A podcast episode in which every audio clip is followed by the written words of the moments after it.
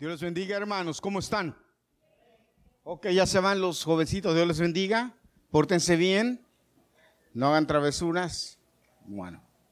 Gloria a Dios. ¿Cuántos estamos contentos? Amén. Hay algunas cosas que quiero antes de hablar de la palabra de Dios mencionar. Y lo primero es que eh, quiero decirles, hermanos, bueno, gracias a Dios hasta ahorita todos estamos bien, ¿verdad? No hemos tenido problemas con la cuestión del COVID. Ok, em, el gobierno no nos ha exigido, no nos dice que, podemos, que tenemos que tener mascarilla aquí adentro, pero si usted se siente con la este, necesidad de usarla, puede usarla sin ningún problema. Si usted se siente bien así, no hay tampoco ningún problema. Usted puede hacer lo que usted quiera. Si en determinado momento ya el gobierno nos exige usarla, entonces nosotros le vamos a decir, usted tiene, tenemos que usarla, sí, y ya, entonces tomamos esas medidas. Eh, de cualquier manera, nosotros siempre tenemos, todavía tenemos eh, sanitation allá. Eh, bueno, tenemos uno allá abajo, se supone, vamos a tener que subirlo allá y tenerlo ahí en la mano. Pero usualmente nosotros casi todos traen, yo tengo ahí, si usted necesita. Usualmente ya nos acostumbramos a andar con eso, Yo ya lo uso aunque ya es, se formó parte de nuestra vida. Pero entonces quería decirles por, para este, que sepamos esa situación. Lo otro es que estamos planeando tener nuestro servicio de acción de gracias, servicio de acción de gracias que tenemos, acuérdense que lo hacemos como un talent show. Venga preparado, lo queremos hacer temprano, no tan tarde. El pastor Felipe va a tener su servicio temprano. Entonces nosotros también, también vamos a tratar de programarlo temprano para que usted se vaya a cenar con su familia cuando terminemos para que no haya eh, problema. Eh, lamentablemente no podemos, no, todavía no podemos hacer esa reunión así abajo porque pues la situación no nos deja todavía ni en Navidad, pero esperemos con la ayuda de Dios que si hay alguna novedad o algo cambia, pues podamos eh, eh, ya estar mejor. Yo creo, hermanos, yo creo sinceramente que, que ya no debemos regresar y que ya no debiéramos ir para atrás. No sé lo que el gobierno piensa ni qué, pero nosotros no debemos vivir, siempre lo he dicho, no debemos vivir con miedo, debemos vivir seguros. Hermanos, el miedo es del diablo, el, el miedo lo usa el diablo para, para, para atarte. Lo, así lo maneja la palabra y así lo tengo que manejar yo. Y estoy convencido de eso. Entonces nosotros no debemos vivir con miedo, debemos ser precavidos, cuidadosos, pero no vivir con miedo. Porque si usted es un verdadero cristiano, y escuche lo que le digo, si usted es un verdadero cristiano, usted debe estar seguro que su bienestar y su vida está en manos de Dios. Claro, no podemos ser negligentes, ¿verdad? Eso siempre lo decimos. Debe ser cuidadoso, no negligente. O sea, no debemos caer en la... Como aquel que, que, estaba oyendo al gobernador. ¿Cuál, ¿Qué gobernador? ¿El de Nueva York, Liliana? ¿Cómo? ¿Cómo que, que se puso a predicar en, en, en la televisión? Lo estaba oyendo y me dio mucha risa porque lo oí y, dice, no debemos, él dijo cuando lo del huracán, la tormenta esta que pasó, él dijo, no debemos ser como aquel hombre y se puso a hablar que entonces él era religioso, él iba a la iglesia todos los domingos y él era religioso. Y entonces la, empezó la tormenta, dice, y la tormenta fue y fueron a su casa los bomberos y le dijeron, mire, venimos a, llevarlo a un lugar seguro. No, dice, yo soy cristiano y voy a la iglesia y el Señor me va a cuidar. Ok, los bomberos le dijeron, ok, pero hay una orden de que se vaya. Y no, pues, dice que entonces empezó a meter el agua a su casa. Y entonces llegaron los policías y le dijeron, mire, venimos por usted porque hay orden de evacuación y el agua ya está en su casa. Yo confío en Dios, dijo, y a mí no me va a pasar nada confío en Dios. Y los policías dijo, pero señor, mire, ya el agua se está metiendo a su casa, eso ya es peligroso. Le recomendamos que se venga con nosotros, lo vamos a llevar a un lugar seguro. Confío en Dios. ¿Cuántos dicen amén? y se fueron, los policías lo dejaron. Dice que el agua ya le estaba llegando al pecho, ya se estaba subiendo hasta la mesa el hombre.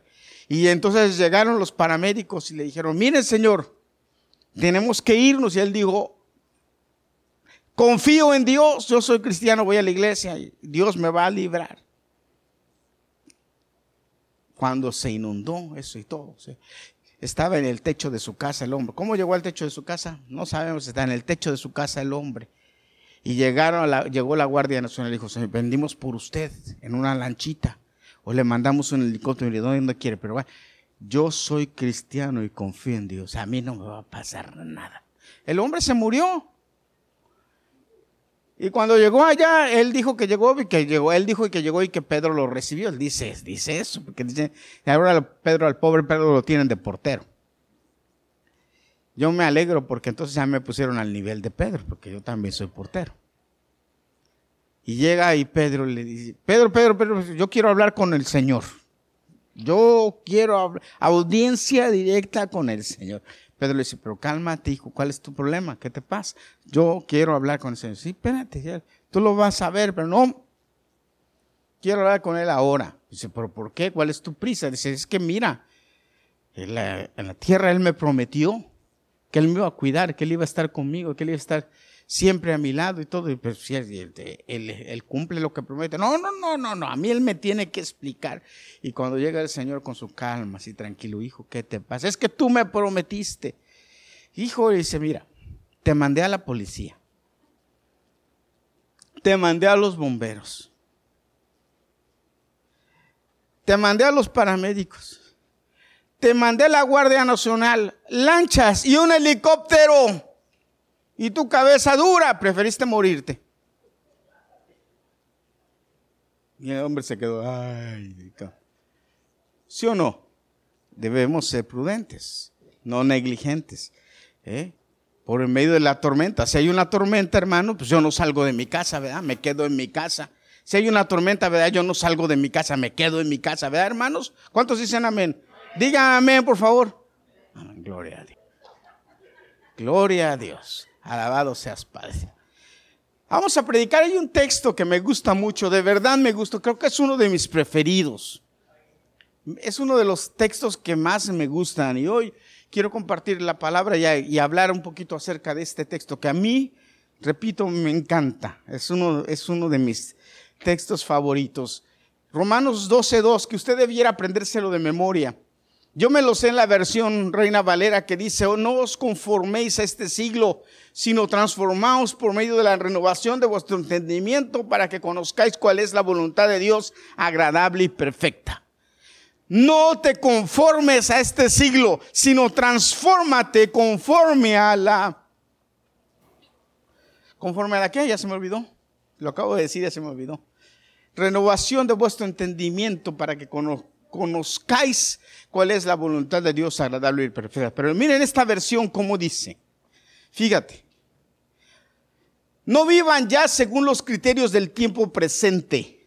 Aleluya. Mira, Romanos la escribió Pablo, la carta la escribió Pablo, o la dictó Pablo más bien, porque fue una, él la dictó. El que la escribió fue otro. Pero el que la dictó el que la, el que la redactó, el que, la, es que le habló para que le escribieran, fue Pablo.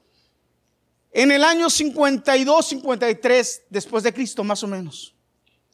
Si en el año 52 o 53 después de Cristo, Pablo dice, le dice a los cristianos, no vivan ya conforme a lo que vive este mundo. Imagínense dos mil años después, ¿qué estará diciendo? Pablo, ¿será que este pasaje nos pega? ¿Cabe en, nuestra, en nuestro tiempo este pasaje? No vivan ya según los criterios del tiempo presente. Al contrario, fíjate, dice, cambie su manera de pensar para que así cambie su manera de vivir y lleguen a conocer la voluntad de Dios, es decir, lo que es bueno, lo que es grato y lo que es perfecto. Amén. Ah, hermano, debe aprender. ¿Cómo me gustaría que se aprendiera este texto de memoria y fuera un rema en su vida diaria? No os conforméis a este siglo, sino transformaos por medio de la renovación de vuestro entendimiento para que conozcáis cuál es la voluntad de Dios agradable y perfecta. Amén. Qué verdad tan grande. Padre, revélate hoy a nuestras vidas en el nombre de Jesús. Que tu palabra sea una, un rema y que nos pueda dar vida y que, pueda que podamos entender que necesitamos ser transformados para vivir de acuerdo a tu voluntad y para tener, Señor, las bendiciones que has prometido para nuestra vida. En el nombre de Jesús. En el nombre de Jesús. Amén. Sabes, nadie ha dicho que es fácil. No es fácil. De hecho, una de las frases que más me gusta, que la oía cuando era joven en México, en esas largas noches de box. Yo no sé si tú, Liliana, las veías o las, te acordabas de eso. Cuando mi papá me obligaba a ver box en la noche, que ya me gustaba después. Eh, de hecho, una de las cosas que hago el, el viernes en la noche, cuando estoy trabajando en la noche, una de las cosas que me gusta ver es box. Pasan box yo lo pongo y me pongo a verlo. Pero había un comercial que sacaba una, una compañía que vendía licor o un tipo de licor.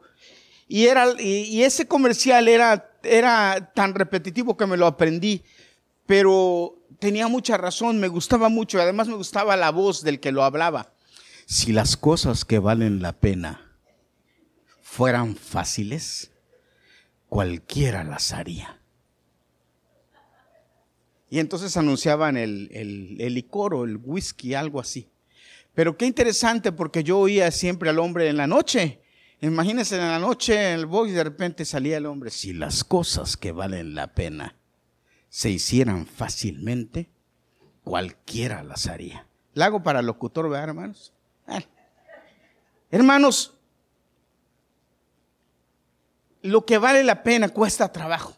Estábamos hablando hace rato Em, Lorenzo y yo, llegar a ser doctor se necesitan cuando menos 10 o 12 años de estudio en universidad. Cuando menos, ¿verdad? 10 o 12 años de estudio en la universidad. Doctor en cualquier cosa, porque a veces creemos que el doctor nada más es doctor. El médico, no. Sí, el médico es una de las carreras malagas, pero para ser doctor en leyes necesitas meterte 10 añitos en la universidad, fácil, ¿sí o no, Daniela? 10 años. Y para ser doctor en cualquier cosa, necesitas aventarte en la universidad cuando menos, cuando menos 10 añitos de universidad. O sea que cuando vas y le dices a alguien doctor, ese le costó trabajo ser doctor y dinero. Porque no es fácil. No es fácil. Por eso cobran lo que cobran también. No es fácil. Porque, hermanos, lo que vale la pena es difícil. Y entonces, hermanos, llegar al nivel de conocimiento de Dios, de lo que Dios quiere para mí, y vivir ese nivel de vida no es fácil. Y por eso que no es fácil, Pablo lo maneja de esta manera. Y dice, le ruego que como un acto de adoración inteligente, o sea, no es algo que se hace por hacer, es, es algo que se hace porque se analiza, es algo que se hace porque se entiende, es algo que se hace porque se estudia, es algo que se hace porque se comprende. Hermanos, debemos llegar a vivir un cristianismo que se entienda. Debemos llegar a un nivel de cristianos que sepamos por qué estamos haciendo las cosas. Ok, vivimos por fe, pero la fe no, es sola, también es el conocimiento. La Biblia me enseña que la fe viene por el oír, o sea, la fe viene por el conocimiento. ¿Cuántos dicen amén? O sea, yo conozco, yo aprendo, yo escucho y tengo fe. Eso produce fe en mí. pero tengo conocimiento. Y Pablo le dice aquí a los romanos, yo les invito o les exhorto o les animo o les ruego a que sean en un acto de adoración. ¿Por qué un acto de adoración? Porque cuando tú entiendes todo lo que Dios ha hecho en tu vida, cuando tú entiendes de dónde te ha sacado Dios, cuando tú entiendes quién eras y quién eres ahora por la gracia de Dios, no por obras No por porque tú seas bonito o, porque tú te lo merezcas, es porque Dios ha tenido misericordia. Hermanos, cuando entendemos que hemos sido redimidos por la misericordia de Dios, que no lo merecíamos, sino que Dios nos ha redimido por su misericordia y por Él, por su gracia, somos lo que somos. Hermanos, nuestra respuesta debe ser adoración a Dios. Nuestra, nuestra respuesta debe ser cantarle a Dios. Nuestra respuesta debe ser reunirnos, venir a la iglesia a darle gracias. Nuestra respuesta debe dar, debe ser ofrendar, dar nuestros diezmos. Es nuestra respuesta de adoración a Dios. Nuestra respuesta de adoración es un resultado del entendimiento de lo que Él ha hecho en mí. Amén, hermano. Entonces no es una obligación, es un acto de adoración. Entonces cuando yo tengo ese acto de adoración, yo lo entiendo yo lo comprendo en mi vida, entonces estoy dispuesto, repítalo conmigo, dispuesto a crucificar mi voluntad, a crucificar a mi cuerpo, a crucificar a mis intereses o mis gustos por lo que Dios quiere. Estoy dispuesto. ¿Cuántos dicen amén? Dispuesto. Y hermano, déjame decirte, yo de verdad te felicito porque tú estás dispuesto y has estado dispuesto a hacer cosas. Gracias a Dios. Pero Pablo aquí en este pasaje te dice, basta, ya no vivas así en esa condición. Supérate, renuévate, sube de nivel, avanza, crece. No sigas igual. Tampoco te dejes llevar por la corriente del mundo. Fíjate, hay otra versión que dice, no dejes que te aplaste, no dejes que te absorba la corriente. Ahorita voy a entrar en eso. Es un acto de adoración. Ahora, cuando dice un acto de adoración, la Biblia habla de, presentar vuestros cuerpos. Y cuando habla de eso, habla de todo tu cuerpo, espíritu, alma y cuerpo como un sacrificio vivo, espíritu, alma y cuerpo, todo yo. Nosotros somos espíritu, alma y cuerpo, hermanos. Y debemos presentar nuestros cuerpos, todos, en sacrificio vivo a Dios. La Biblia dice en este pasaje, sacrificio vivo y agradable. O sea, vivo es consagrado a Él. Agradable que le guste a Dios y perfecto que sea aceptado por Él. Nosotros debemos procurar, procurar, hermanos, que lo que hacemos con Dios y para Dios, Él se agrade y Él lo acepte. Pastor, pero usted me va a decir, pastor, pero hay cosas que no acepta Dios. Bueno, acuérdese de Caín y Abel. ¿Cuántos se han preguntado, perdón, ¿Cuántos se han preguntado qué pasó? ¿Por qué Dios no aceptó? Gracias, hija. ¿Por qué no aceptó el sacrificio de Caín? ¿Por qué Dios no aceptó el sacrificio de Caín? Y si de Abel. No voy a entrar en eso, ni tengo tiempo, ni voy a hablar de eso. Pero fíjate, ahí está la prueba. Y luego más adelante, nos vamos más adelante allá con Isaac, que tuvo dos hijos, ¿verdad? Jacob y Esaú, ¿se acuerdan?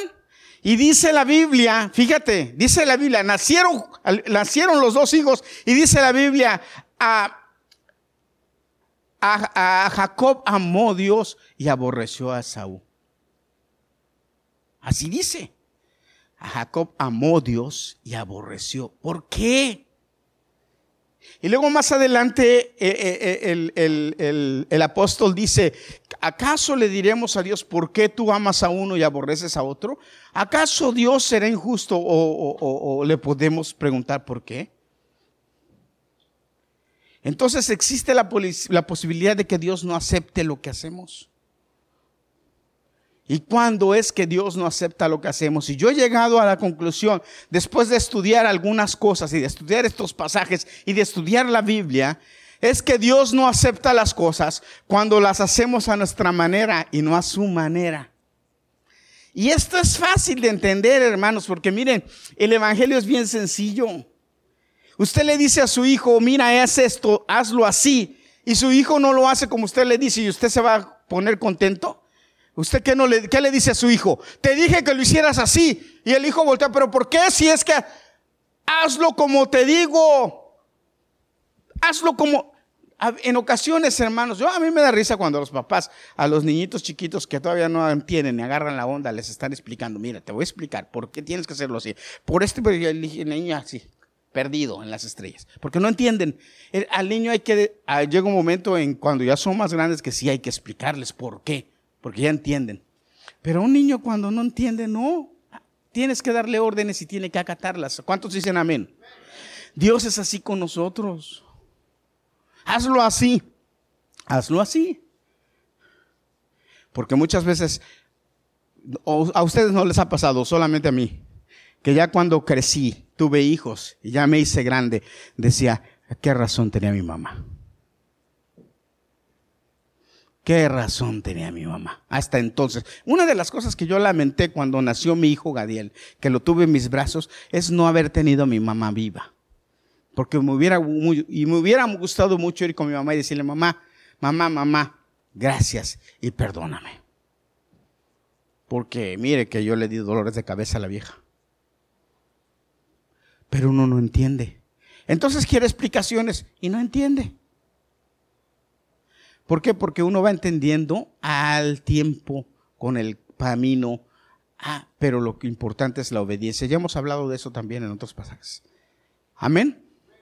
Debemos presentar nuestros cuerpos que sean agradables, perfectos, que sean consagrados a Él y aceptados por Él.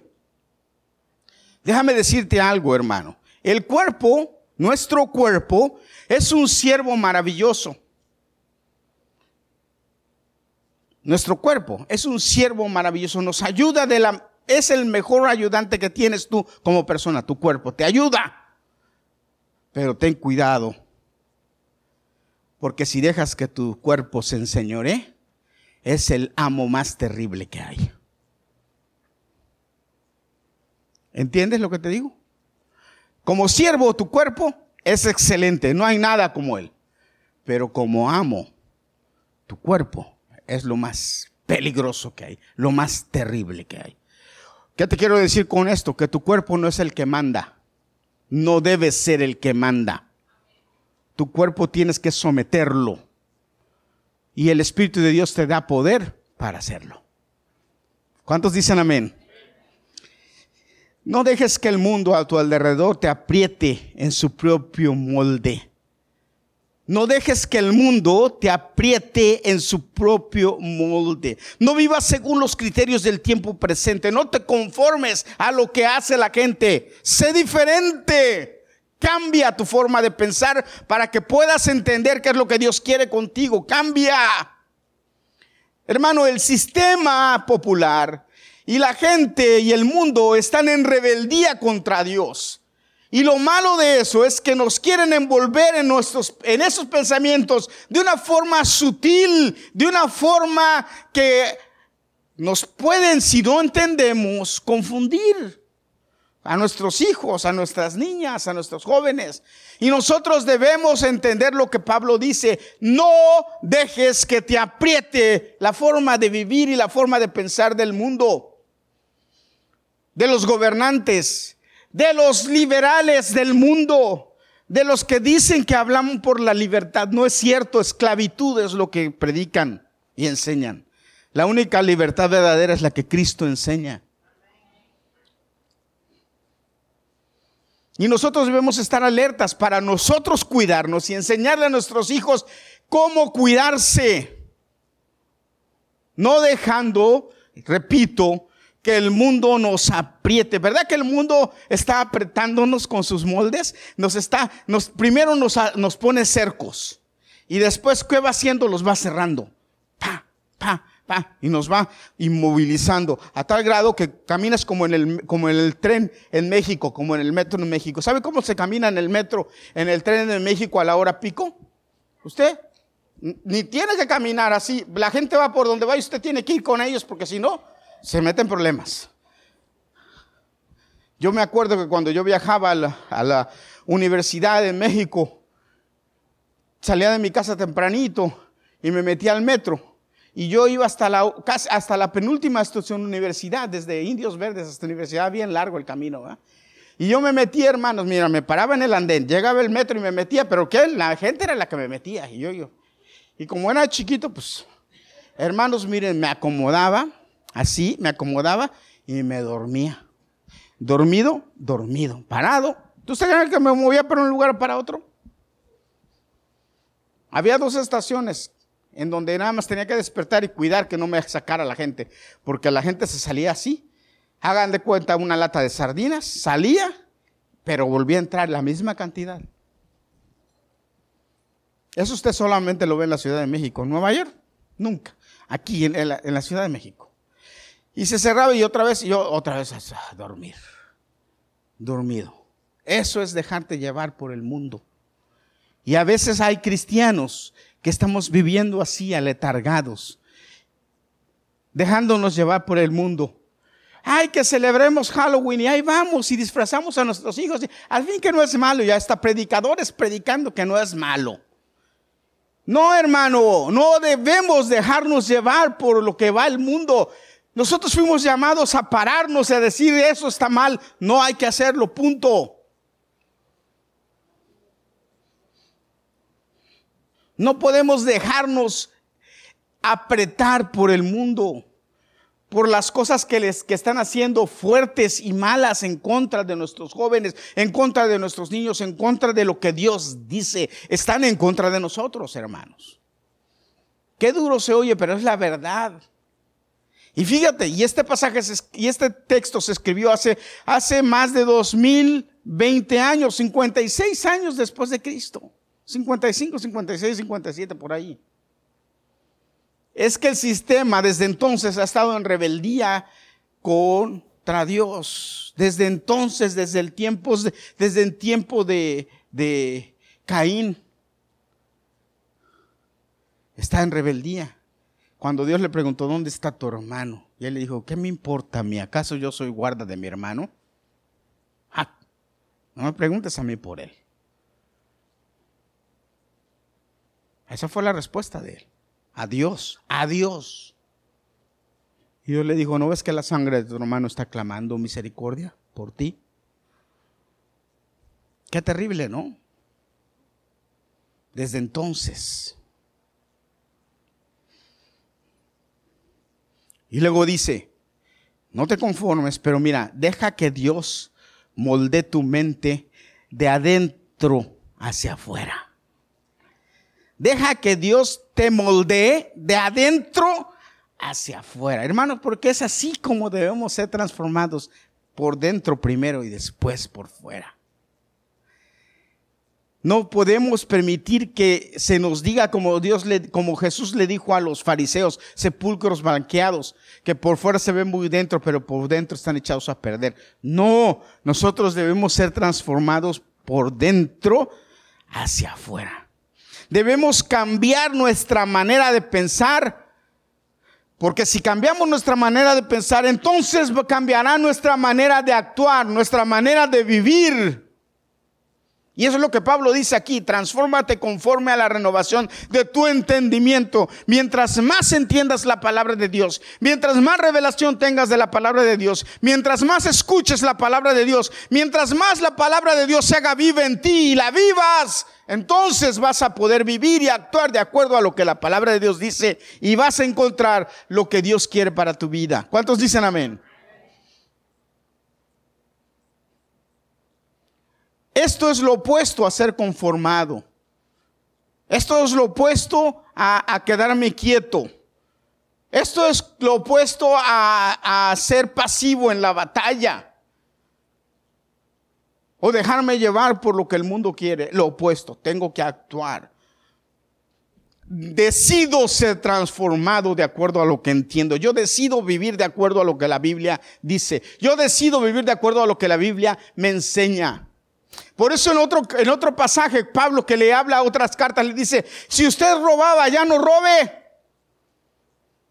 Si usted maldecía, ya no maldiga. Si usted hacía cosas malas, de, ya no las haga. Esa es la renovación de nuestro entendimiento. Cuando Dios me revela que estoy haciendo algo que está mal y lo entiendo y cambio. No podemos seguir viviendo en los mismos errores toda la vida, hermano, no. Ya debo decidir cambiar. Si yo tengo un problema o tenía un problema con una situación, tengo que dejarla. Dios me ha dado la autoridad para dejarla. Si tiene problemas con las maldiciones, pare de maldecir. Si tiene problemas con el alcohol, pare de tomar. Si tiene problemas con el cigarro, deje de fumar. Si tiene problemas con algunas otras cosas, de. Si tiene problemas con la lengua, cállese ya.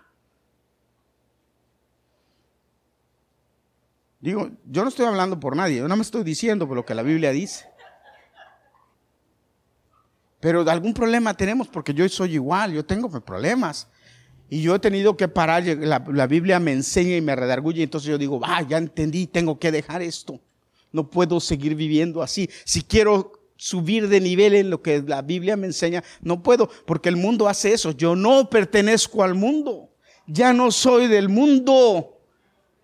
La Biblia, Pablo en otra carta le dice a, los que les escribía, si el mundo vive de esa forma y se goza de esa forma, ustedes no, no vivan así, ustedes son diferentes, porque hemos, hemos sido llamados a ser santos, diferentes.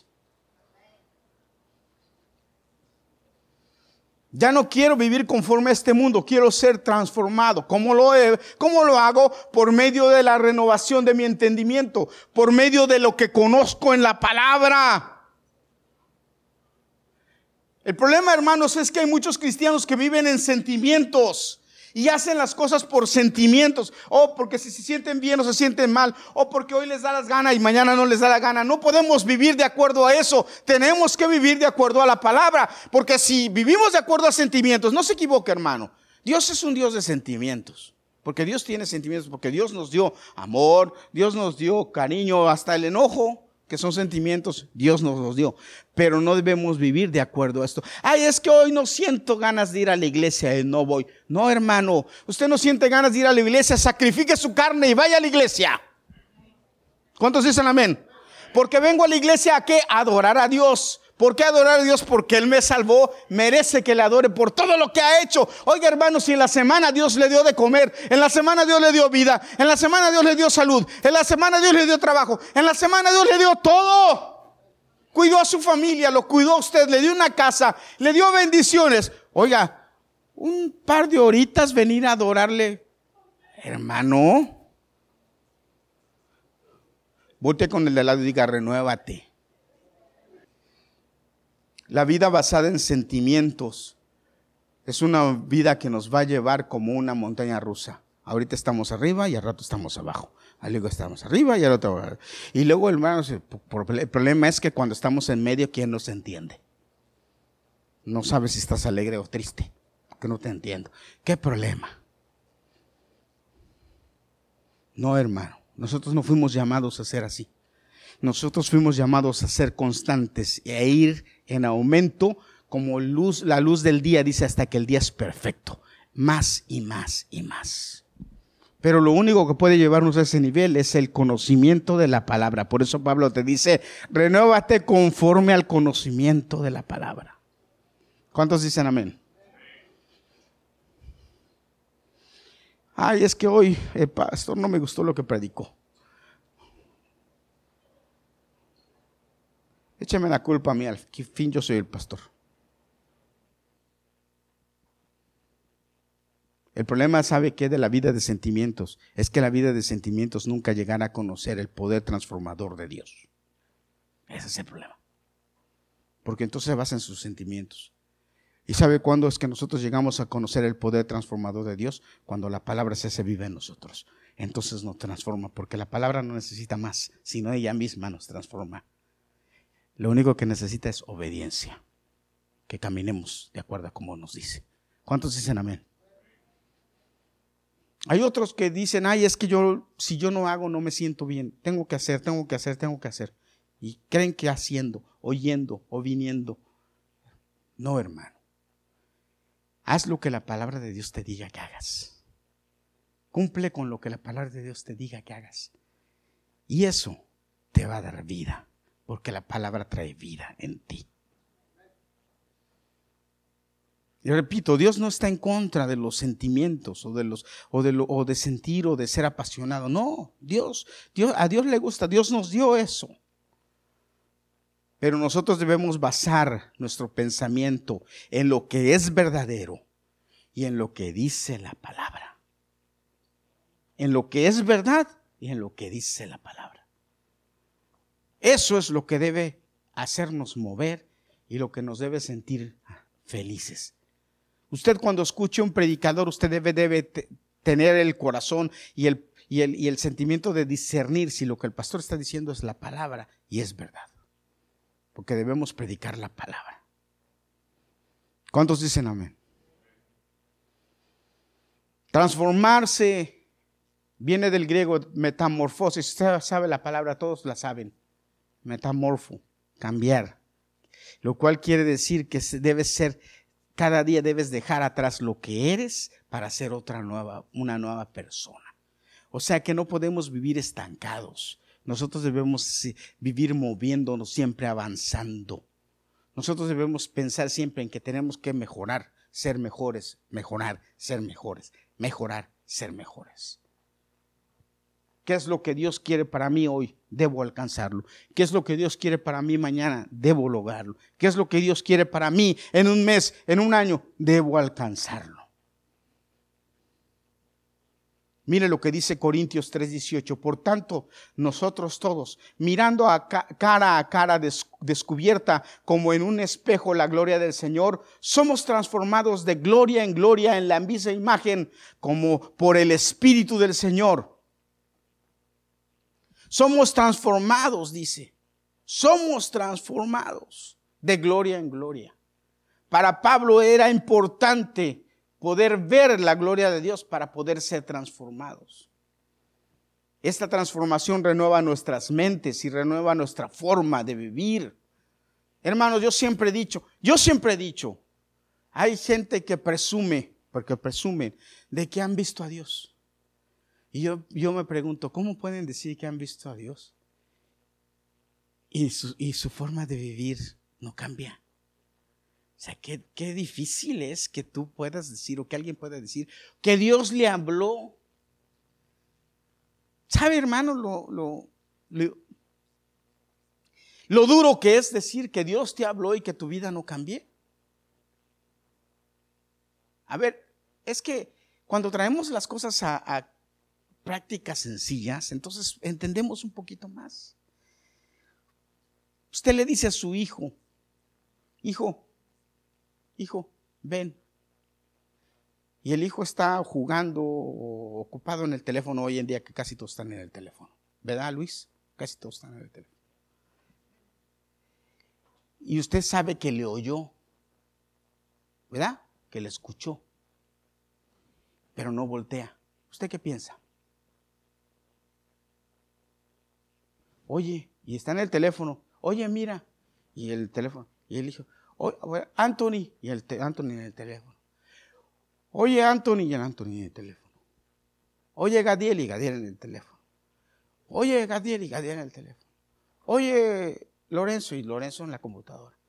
Oye, Lorenzo. Y Lorenzo en la computadora. Usted que llega un momento en que hace, oiga hermano, ¿no le molesta que usted esté hablándole y sabe que le está oyendo? Pero lo tiene embobado lo otro. ¿Usted qué hace? ¿Verdad? Llega ahí. Te estoy hablando. ¿O no? Que, tú estás más lejito, si no, por no te agarré a ti.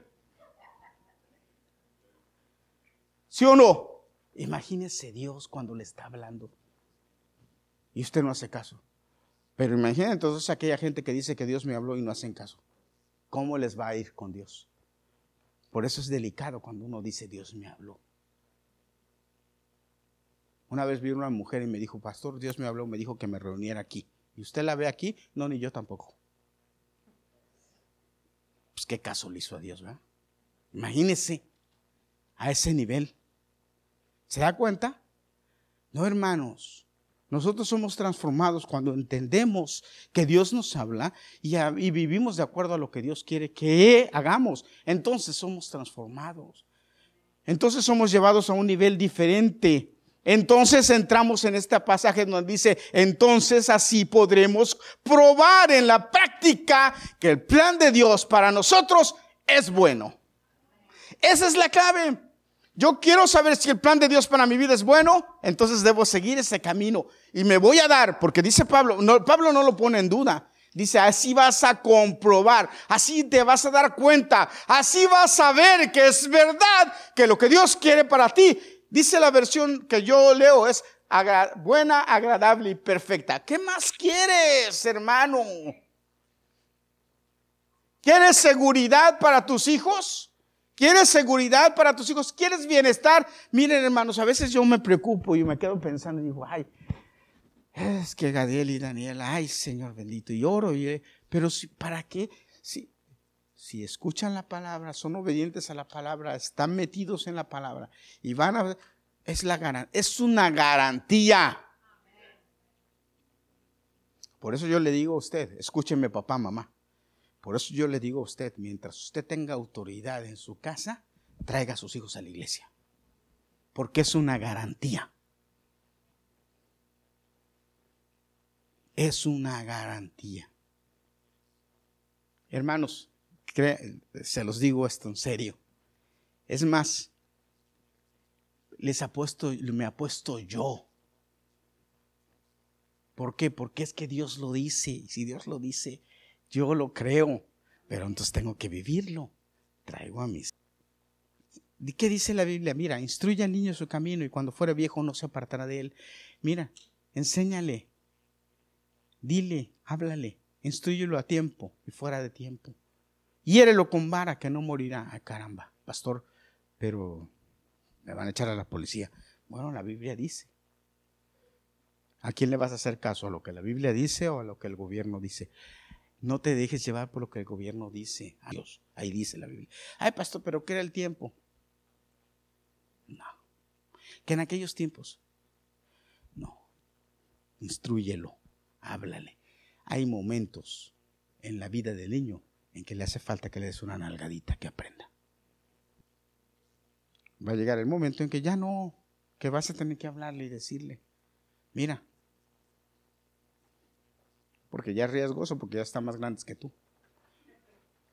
Pero la autoridad la vas a tener toda la vida. Háblales. Porque aun cuando no, cuando no los mantengas y estén grandes, y aun cuando ya estén casados y con hijos y hagan algo que no deba hacer, ¿quién les va a llamar la atención? Tú. Mira, lo que estás haciendo no está bien. Tienes tu familia, estás casado, ah, pero no está bien.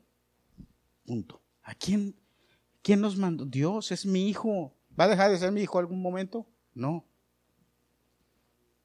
Así podremos comprobar en la práctica que el plan de Dios para nosotros cumple con todo lo que Él pide. Y no solamente eso, sino que avanza hacia la meta verdadera, hacia la madurez, que es a donde queremos llegar. Gloria a Dios. Llegar a conocer la voluntad de Dios para mi vida. ¿Cuál es la voluntad de Dios para mi vida? Todo lo bueno, todo lo grato, todo lo perfecto. Gloria a Dios. A medida de que somos transformados en el interior, el exterior demuestra que estamos siendo transformados. Cuando somos transformados por dentro, nuestro exterior enseña que estamos siendo transformados. No necesitamos decirlo, solito se va a ver, solito se ve, solito se deja ver. Y las bendiciones de Dios, hermanos, van a seguirte. Créelo que las bendiciones de Dios te van a seguir, te van a seguir. Te van a seguir. Tú no vas a estar detrás de ellos, te van a seguir a ti. Hermano, esto nosotros lo hemos comprobado. Se los decimos porque lo hemos comprobado.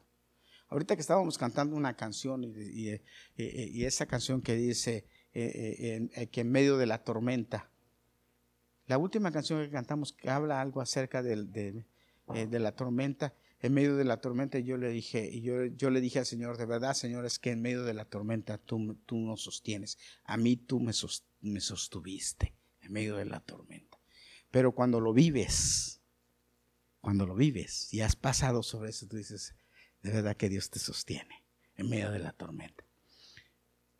¿Cuándo es que estás en medio de la tormenta? Cuando tú no puedes hacer nada y dependes de todo lo exterior. Dices, a ver qué pasa.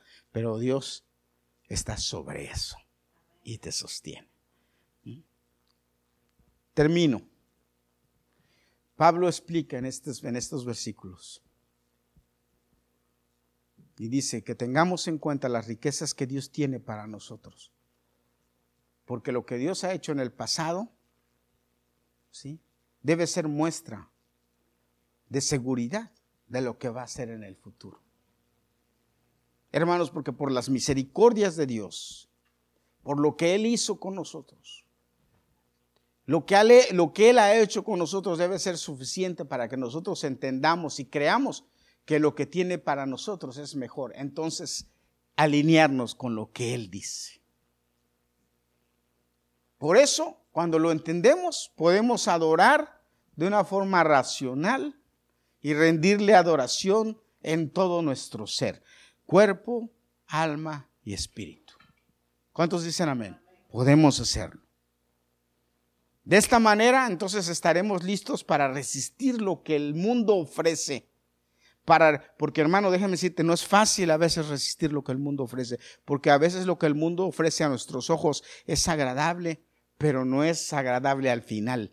Lo único agradable al final es lo de Dios porque el final del mundo es muerte, pero el final de Dios es vida. Esa es la diferencia. Resistir el pensamiento del mundo y la línea y lo que va y la corriente del mundo. Debemos resistirla. ¿Para qué? Porque así somos transformados, renovados y nuestro entendimiento en Dios crece.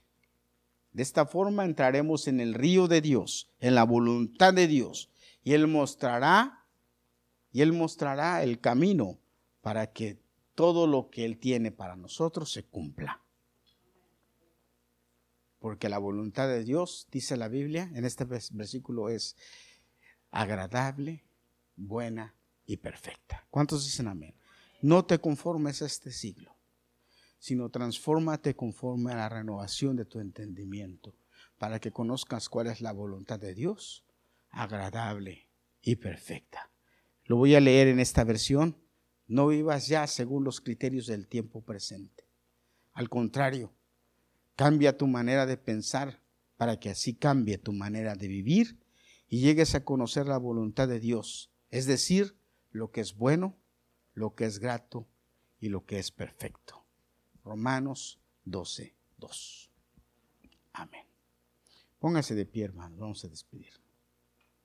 Espero que haya sido bendecido con la palabra y que usted pueda de hoy en adelante estar listo para ser constantemente transformado y de esa manera bendecido.